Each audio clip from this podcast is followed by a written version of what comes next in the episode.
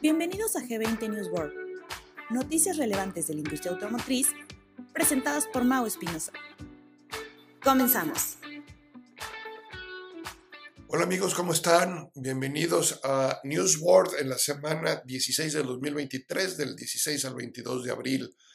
Varias noticias con las que vamos a trabajar. Vamos a hablar del crecimiento anual compuesto de la la parte de la industria en vehículos de conectividad o lo que va a ser la conectividad. Vamos a hablar de la innovación también en el uso de la, data, justamente hablando de esta conectividad. Hay que conectar estas dos noticias.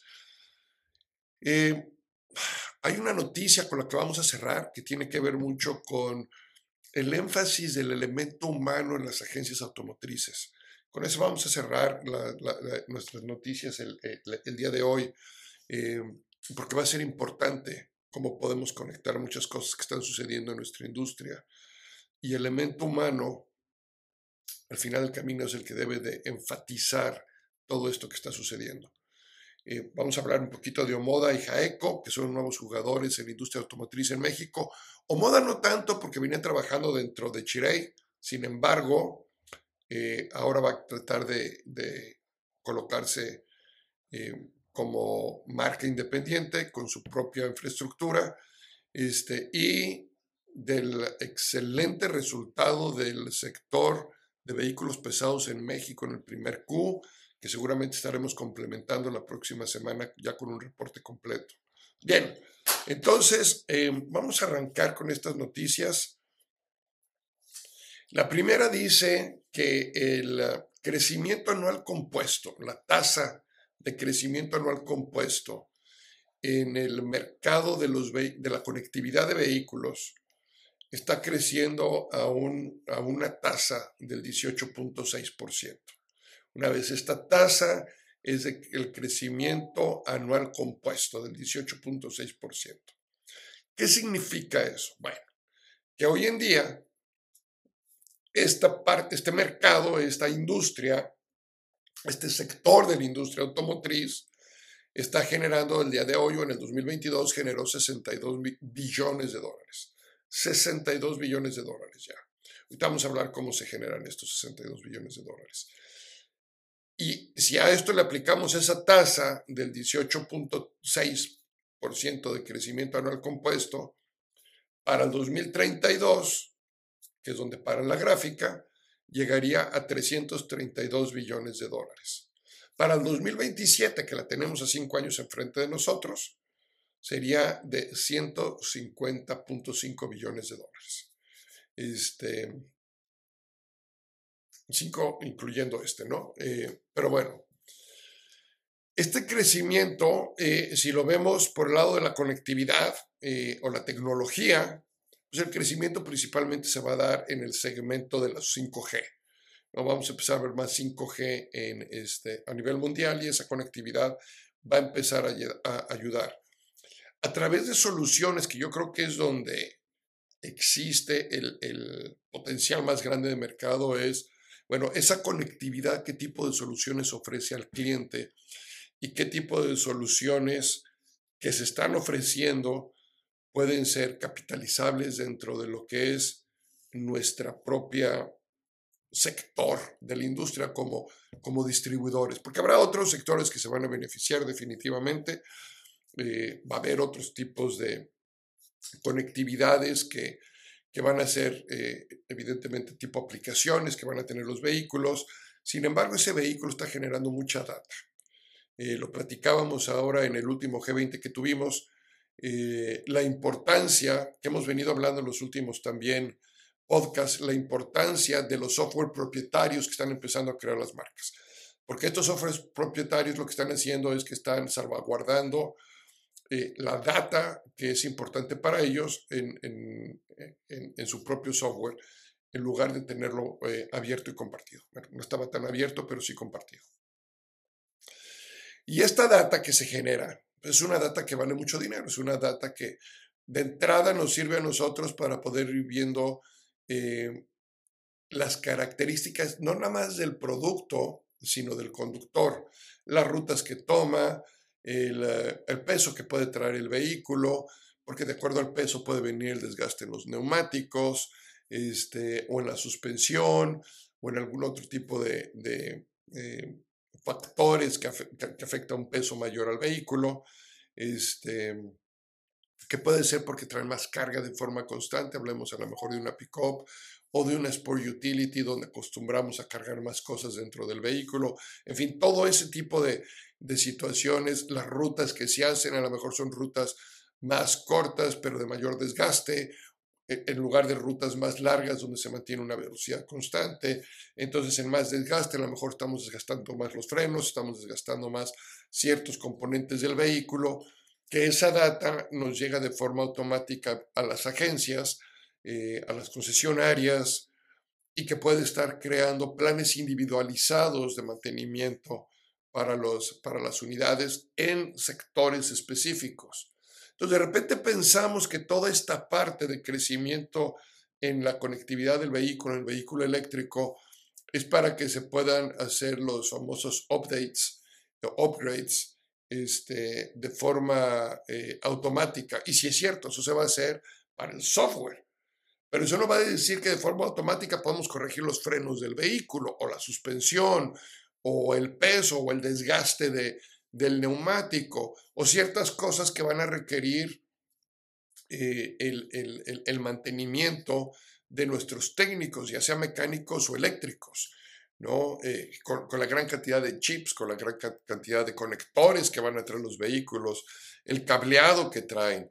Eh, el calentamiento del mismo, etcétera. Hay, mucha, hay, muchas, eh, una vez más, componentes y situaciones que pasan alrededor del vehículo que vamos a tener esa data mucho más fácil y el vehículo va a poder estarse comunicando más fácil con el concesionario o el distribuidor que vende el vehículo y eso va a generar oportunidades de mantenimiento distintas a las que tenemos hoy. Hoy partimos de un promedio de kilometraje donde le decimos en tal promedio o tantos meses lo que suceda primero, ven para hacer una revisión de tu vehículo. Y cuando hacemos la revisión del vehículo, lo que hacemos es que conectamos el vehículo a la computadora, la computadora hace una revisión y nos dice, esto es lo que hay que revisar, independientemente de todos los multipuntos físicos que le hacemos al vehículo. Bueno, pues mucha de esta data que generamos hoy así, el vehículo va a estar pudiendo comunicarla directamente con nosotros. Ahora, eso también, si lo extrapolamos al segmento de los seminuevos, va a haber una gran área de oportunidad también ahí con los seminuevos. ¿Qué tipo de seminuevo compramos? ¿Qué tanto estamos dispuestos a pagar un poco más eh, por ese vehículo, por las condiciones, las características del vehículo mismo? Entonces va a haber, eh, entre muchas cosas que, que, van a suceder, hasta desde vamos a poder tener acceso a los mantenimientos que se hicieron en el vehículo, se va a poder identificar prácticamente hasta el mecánico que lo hizo, en donde lo hizo, siempre y cuando esté dentro de las mismas Em, líneas que tenga cada una de nuestra marca eh, para poder identificar esos grandes beneficios que se pueden tener a través de esta conectividad. Entonces, toda esta conectividad, todo este, y esto es un poquito de lo que estamos hablando, habrá que ir conociendo más a fondo. Aquí la noticia nos da, nos da una idea en cómo eh, también van a afectar estas famosas demandas de los vehículos de lujo, el confort que el cliente de este vehículo de lujo eh, exige, entonces eh, eh, va a haber un crecimiento en ese mercado todavía mayor por las mismas expectativas que hoy los clientes empiezan a tener de otros servicios de conectividad que ya se tienen y que no pueden decir que su vehículo no lo va a traer.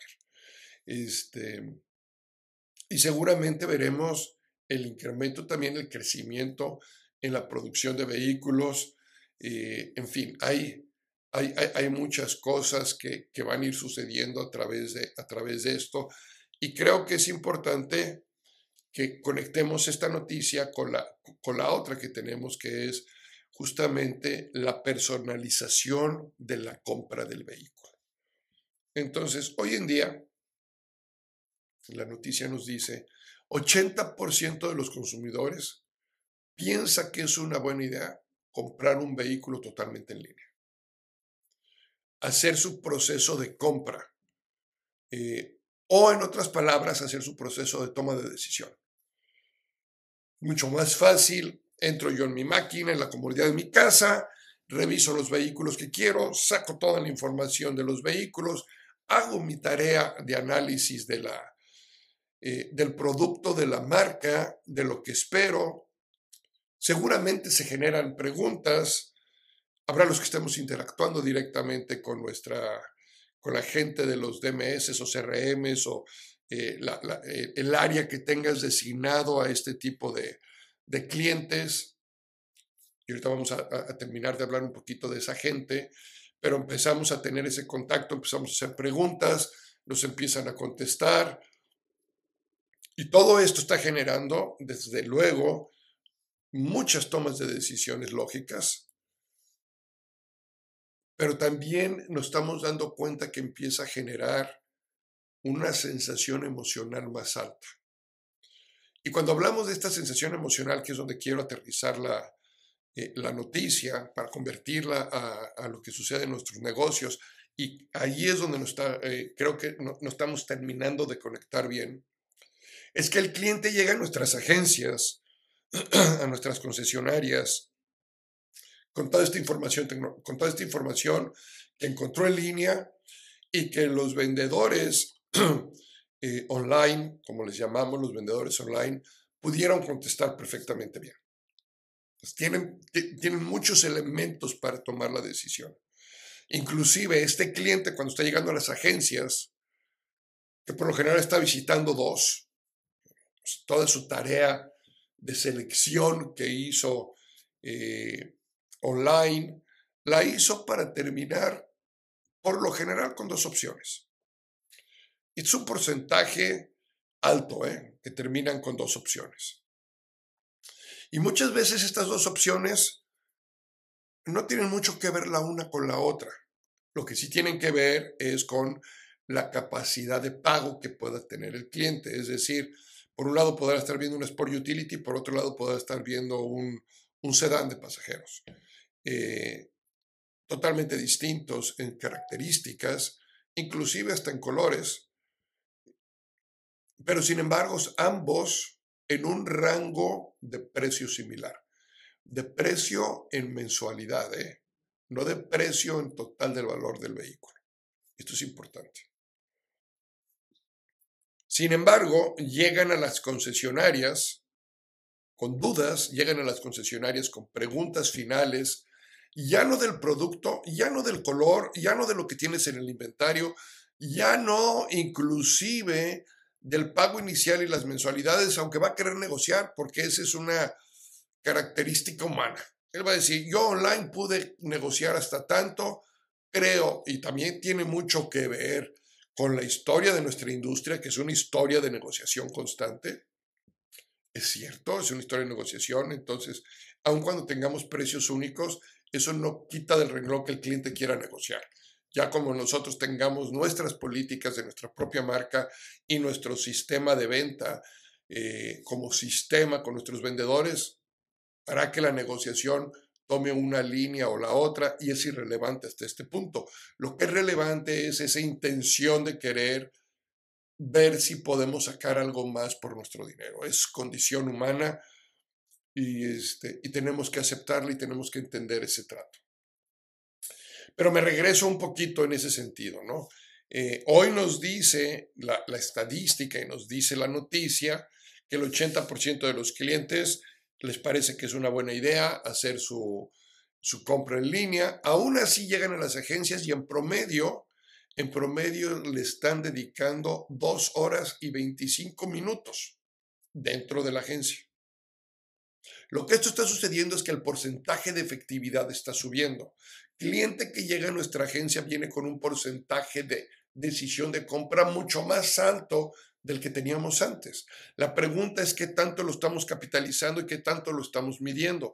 Yo conozco agencias que me siguen midiendo el famoso 18-20% del cierre de, de sus vendedores, cuando hoy ya deberemos estar mucho más alto, 30-35%.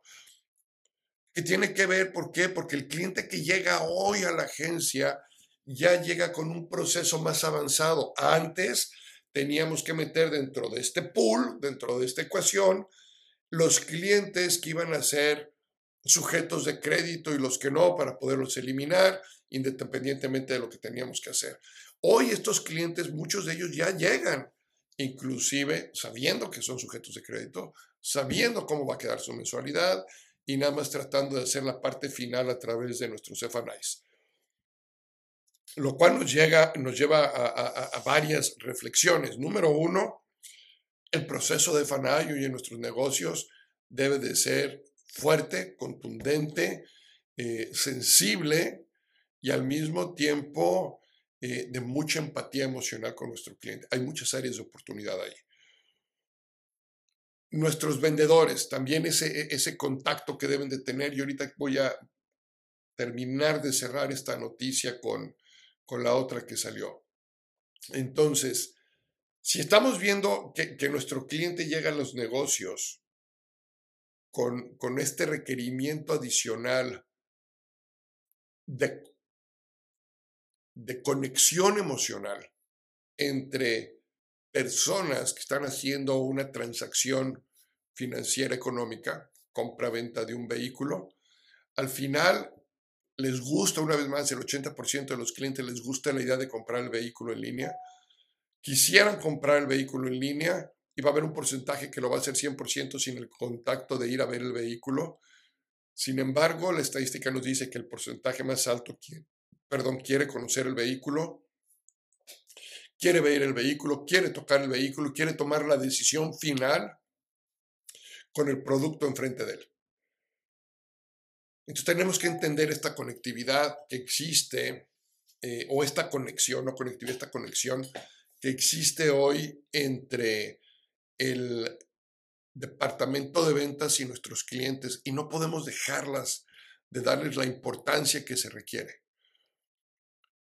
Cuando llego a agencias o cuando platico con, con algunos gerentes de ventas, con algunos vendedores, pareciera que, que hay una sensación, no quisiera decir derrota, aunque ya lo dije, pero con una sensación de que estamos perdiendo esta, una vez más, e, e, esta parte emocional que existía con los clientes. Y es todo lo contrario, ¿eh? es todo lo contrario. Hoy la parte emocional debe ser más alta. Nos acostumbramos, ojo, ¿eh? hay varios factores hacia atrás que tenemos que tomar en consideración. Y yo creo que aquí es la parte fina de lo que está sucediendo en las agencias hoy en día. Y me voy a regresar un poquito a la historia. ¿eh? Antes de la pandemia, mucho del proceso normal, porque acuérdense que en aquel entonces, este, pues las ventas, hacíamos mucho trabajo de convencimiento del cliente, pero más allá del producto, el proceso era luego, luego a contestar respuestas de financiamiento, de compra, de pago, de pago inicial, de cuánto cuesta el vehículo, de los beneficios financieros que tiene versus el otro vehículo que está viendo. Y dejábamos por un lado eh, toda la parte de conexión con el vehículo y, y aun cuando los eh, trainings, en las capacitaciones hacíamos mucho hincapié a que se hiciera, inclusive muchas marcas premiaban o calificaban las pruebas de manejo, no entendiendo muchas veces que la prueba de manejo eh, y cuando digo no entendiendo, no entendiendo por parte de los vendedores, no entendiendo muchas veces la importancia de la prueba de manejo en el proceso de la, de la compra, en el proceso de la toma de decisión. Realmente el efecto, el efecto tiene que ver con la sensibilidad del producto en tus manos para poder hacer preguntas de convencimiento. Entonces, cuando no hace, y esto tiene que ver en todos los productos, en todas las industrias, cuando yo no puedo tener ese producto en mis manos tangibles, para poder hacer, o sea, que el producto sea tangible, para poder hacer las preguntas del producto en sí, más allá de cómo lo voy a comprar, si compro una camisa, si la tela es la tela que estoy buscando, a la hora que la toco se siente como, como yo quiero, los zapatos, ya vi los zapatos, pero no es lo mismo ver los zapatos que, que, que, sentirlos, que tocarlos, que ponértelos, eh, aun cuando los podemos comprar en línea, a lo mejor si ya conocimos una marca, ya conocemos un, tipo de zapato, ya al siguiente a lo mejor ya no necesitamos este, hacerlo. Eh, en fin, en los vehículos es lo mismo y hoy en día, con el cambio de tecnología tan avanzado que hay año contra año, contra año, contra año, para mí es imperdonable no hacer una demostración del producto, ya sea la demostración en movimiento, llámese prueba de manejo, o la demostración del producto en la sala de exhibición. Todo lo que tiene el producto hoy en día no es comparable que me digan es que ya compré uno hace tres años. Totalmente distinto. Cualquier producto de cualquier marca, cualquier vehículo es totalmente distinto. El de hace tres años al de, ahora. Eh, hablando de nada más desde el punto de vista tecnología. Está avanzando tremendamente desde el punto de vista de conectividad. Eh, algunos se verán similares y algunos estarán alcanzando la imagen del producto, sin embargo, los crecimientos internos que ha tenido el vehículo han sido fundamentales hasta en su propia demostración del producto. Bueno, eso se está perdiendo. Luego eso se perdió más en la época de la pandemia hace cuatro o cinco meses, ¿eh? ¿Por qué? Porque había más exigencia del cliente o había más clientes que productos.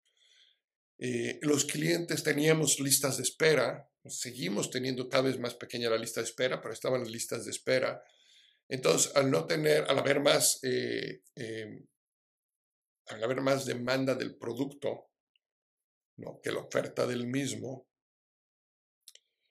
entonces hacía muy sencilla hasta cierta forma nuestro proceso de venta, porque nos dedicamos realmente a administrar listas de pedido administrar clientes, a, asignar lo que no me estaba llegando a ciertos clientes, donde inclusive la negociación no era ni tan negociación. Eh, y estamos regresando a este momento donde vamos a empezar a tener inventarios, donde ya estamos teniendo inventarios, lo vengo diciendo, donde estamos empezando a pagar plan piso, algunos ya están pagando más plan piso, eh, empezamos a ver ese efecto, y nuestra fuerza de ventas no ha sido actualizada. La estrategia, la táctica que debemos de tener con nuestro equipo de ventas sigue sin actualizarse.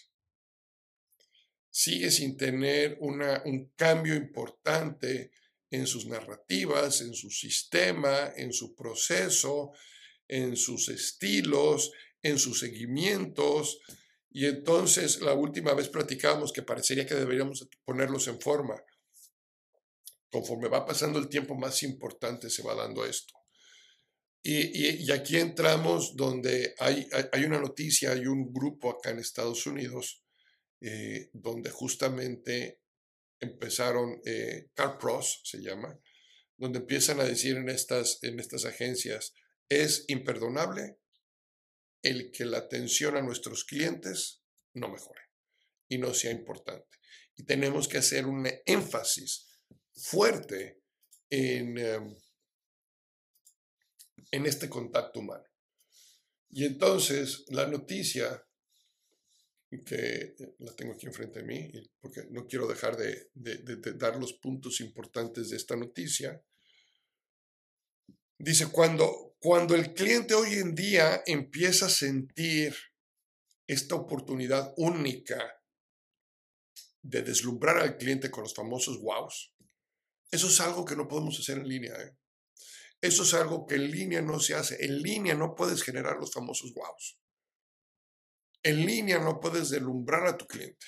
Ah, podrás generar buenas imágenes, podrás generar buena comunicación de forma inmediata, eh, contestar las preguntas, pero sentarte con el café, sentarte con una buena plática, sentarte con una buena empatía, ver la sonrisa de la persona enfrente, solucionar eh, toda esta parte emocional que un cliente va a hacer. Luego en México, que me lo han dicho, en México la compra de un vehículo sigue siendo el segundo activo más importante para muchas familias. Pues no podemos perder de vista esa conexión emocional que debe de seguir existiendo y que no sé hasta dónde realmente la estemos generando. Em, entonces, mantener esta conexión, ellos le llaman la conexión de, corazón, esta conexión donde humanamente, emocionalmente estamos conectándonos, este, se vuelve hoy un, un acercamiento, un approach muy eh, parecería que de moda, pero era lo que hacíamos antes, eh, muy inclusivo. Entonces, si bien es cierto, de repente la humanidad tendemos a irnos por modas, nos vamos de un lado para el otro muy rápido, aquí hay un área de oportunidad muy grande que yo te diría varias cosas. Y quiero conectarlo también con lo que significó el primer trimestre de ventas. Entonces, tenemos que el primer, el primer trimestre y este análisis eh, es algo que nosotros como estrategas nos corresponde para podérselo pasar a nuestros gerentes eh, desde el punto de vista táctico, ejecutivo. Nuestros gerentes ejecutan junto con su equipo de venta. Nosotros somos los estrategas, nosotros somos los tácticos y nos debe de quedar muy clara esa parte. ¿A quién le corresponde qué en cada una de las, eh, de las facetas del negocio? Yo entiendo que sucedió en mi primer trimestre del año. Traemos un trimestre fuerte tanto en México como en Estados Unidos. Traemos un trimestre de arranque importante. También sé que el mes de abril históricamente es entre un 15 y un 20% menor a lo que es el mes de, a lo que es el mes de marzo. Entonces sé que va a haber, que, que, mi mes de abril seguramente no va a ser tan fuerte como el mes de marzo, pero también debería de saber estratégicamente en qué, en qué rango tiene que estar independientemente independientemente de lo que la marca esté buscando. Y esto es importante en término estratégico, porque las marcas, ellos piensan en, global, asignan unidades a cada uno de los distribuidores, pero yo como distribuidor tengo que voltear a ver qué es lo que más me conviene al negocio y ver también cómo que me quedo con inventario y con cuánto inventario arranco. Hay muchos de nosotros que ya estamos arrancando con más inventario del que estábamos acostumbrados y vamos a tener inventario que llega, Sigue llegando mucho inventario eh, y la, la, pregunta es cómo estamos nosotros trabajando ese inventario y ese crecimiento o esas ventas con nuestros equipos y hasta dónde estamos trabajando todavía nuestras listas de, de, espera y hasta dónde estamos trabajando con nuestra fuerza de ventas, hacer una fuerza de ventas mucho más empática, mucho más entendedora de que hoy el cliente más que nunca está requiriendo de ese contacto emocional, contrario a lo que mucha gente está tratando de hacer. Yo no digo que, no que, dejemos la parte de la conectividad y la parte de, línea. Ese, es, ese ahora es nuestro arranque del proceso de compra. Y eso es lo que nos genera en nuestro funnel de ventas una entrada fuerte. Pero si quiero ser efectivo, la parte efectiva viene cuando yo logro que el cliente llegue a la agencia. De nada me sirve estar generando una relación extraordinaria en línea, pero no estoy logrando que esos que están en línea vengan a mi agencia y luego veo que los que llegan a mi agencia tengo porcentajes de cierre del 35, 38%, que son sensacionales.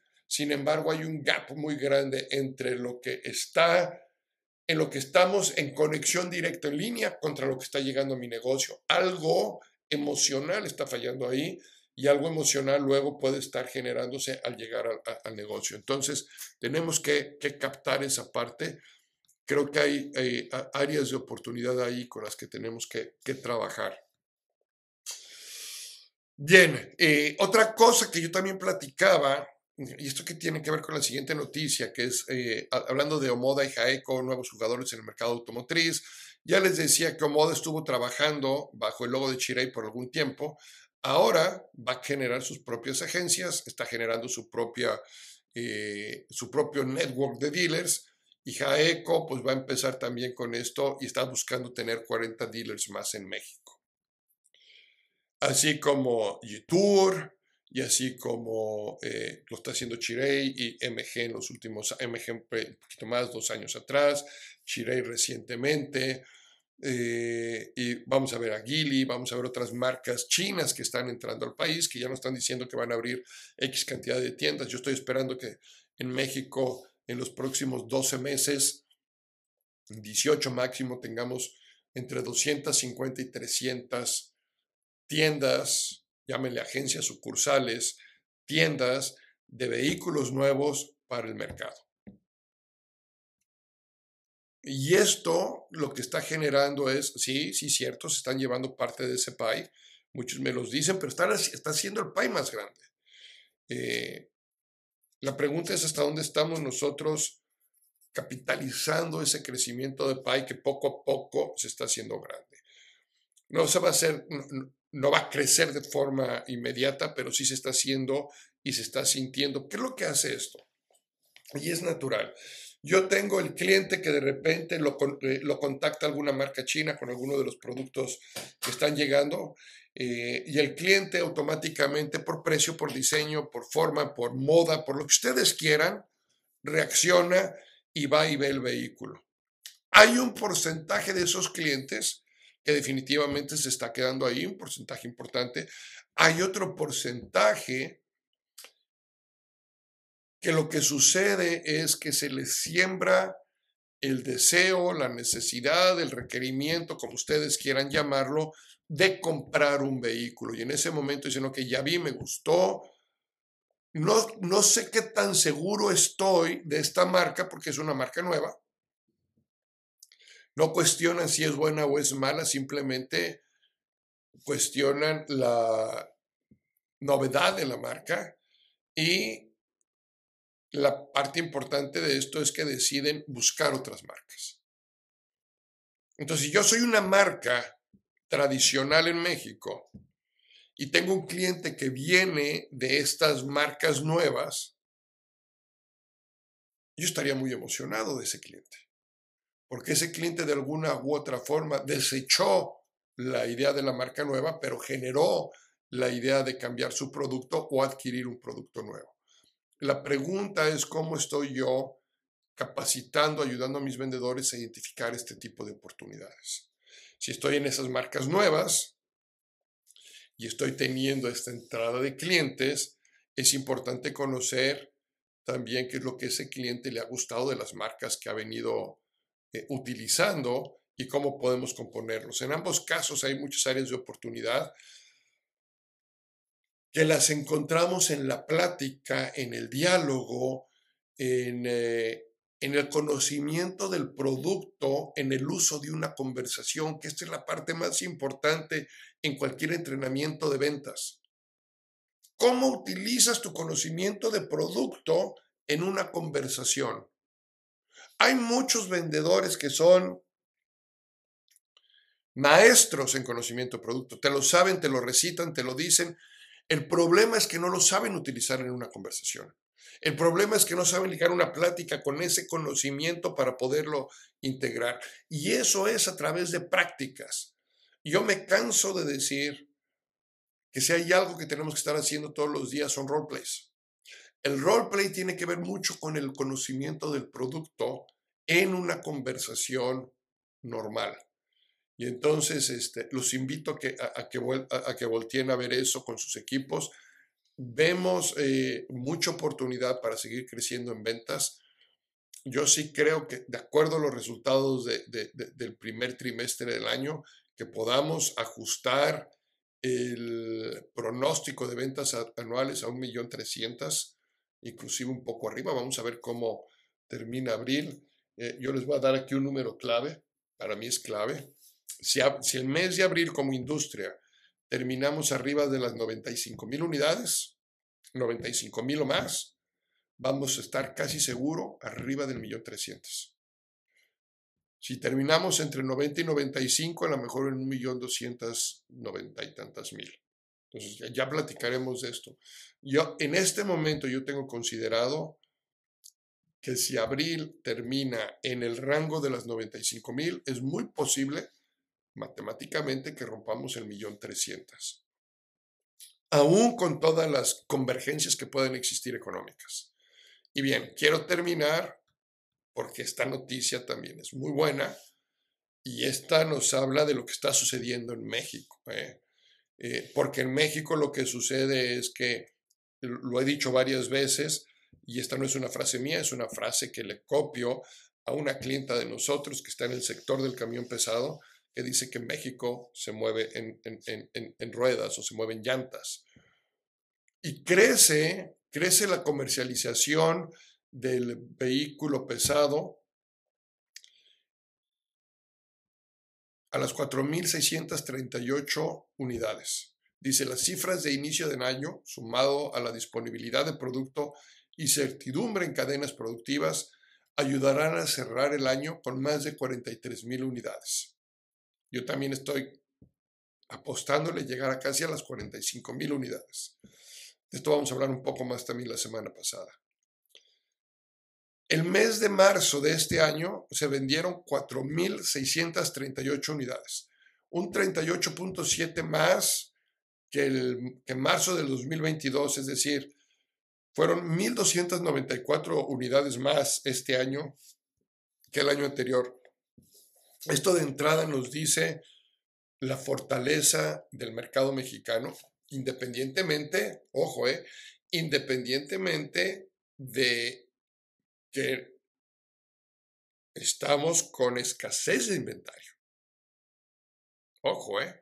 Estamos vendiendo más y todo lo que se produce se está prácticamente vendiendo y el mercado pudiera estar creciendo todavía más. O sea, la respuesta es que el mercado todavía da para más. Eh, y en ese sentido nos habla que, que si México está empujando, si el sector del tractocamión está creciendo, si, este área, porque aquí estamos hablando ya de la parte de, capital de trabajo de nuestra industria, está creciendo, quiere decir que las empresas están creciendo, quiere decir que la economía está creciendo, quiere decir que el efecto lo vamos a tener dentro del otro lado también. Este, y, y estas son noticias que le van muy bien este, a la industria en términos generales. Entonces, este, el mes de marzo, total de carga tuvo una mejora del 31.6 con 31.941 vehículos, 944 automotores adicionales y pasajeros un 98% con 707 eh, unidades más, 350 más respecto a marzo de 2022. Sobre la venta acumulada de este año, los distribuidores al menudeo llevan colocadas 11.494 vehículos, un cambio en el primer trimestre del 34.6% contra el primer trimestre del año pasado. Entonces, eh, la, noticia sigue diciendo, y esto eh, lo dice Guillermo Rosales, directivo de AMDA, eh, al primer trimestre el segmento de carga y sus clases, o sea, tractos y resto de camiones, ha superado los niveles del 2019. A detalle, el segmento de carga superó el 19.8% el nivel del 2019, tractos el 14.2% y el resto de los camiones el 26.5%. En pasaje, en su total se encuentra un 6.1% debajo del 2019, es decir, autobuses foráneos, eh, que solo la venden las armadoras, es aún un 3.2% inferior y autobuses, resto presenta una brecha del 6.7%. Entonces, ahí están las noticias de esta semana, 16 de 2023, del 16 al 22 de abril. Nos vemos la próxima semana.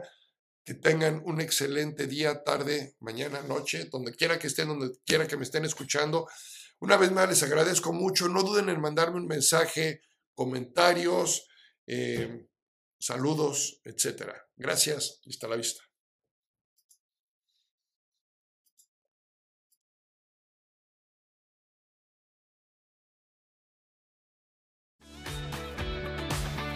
No te pierdas el próximo episodio de G20 News World, todos los lunes.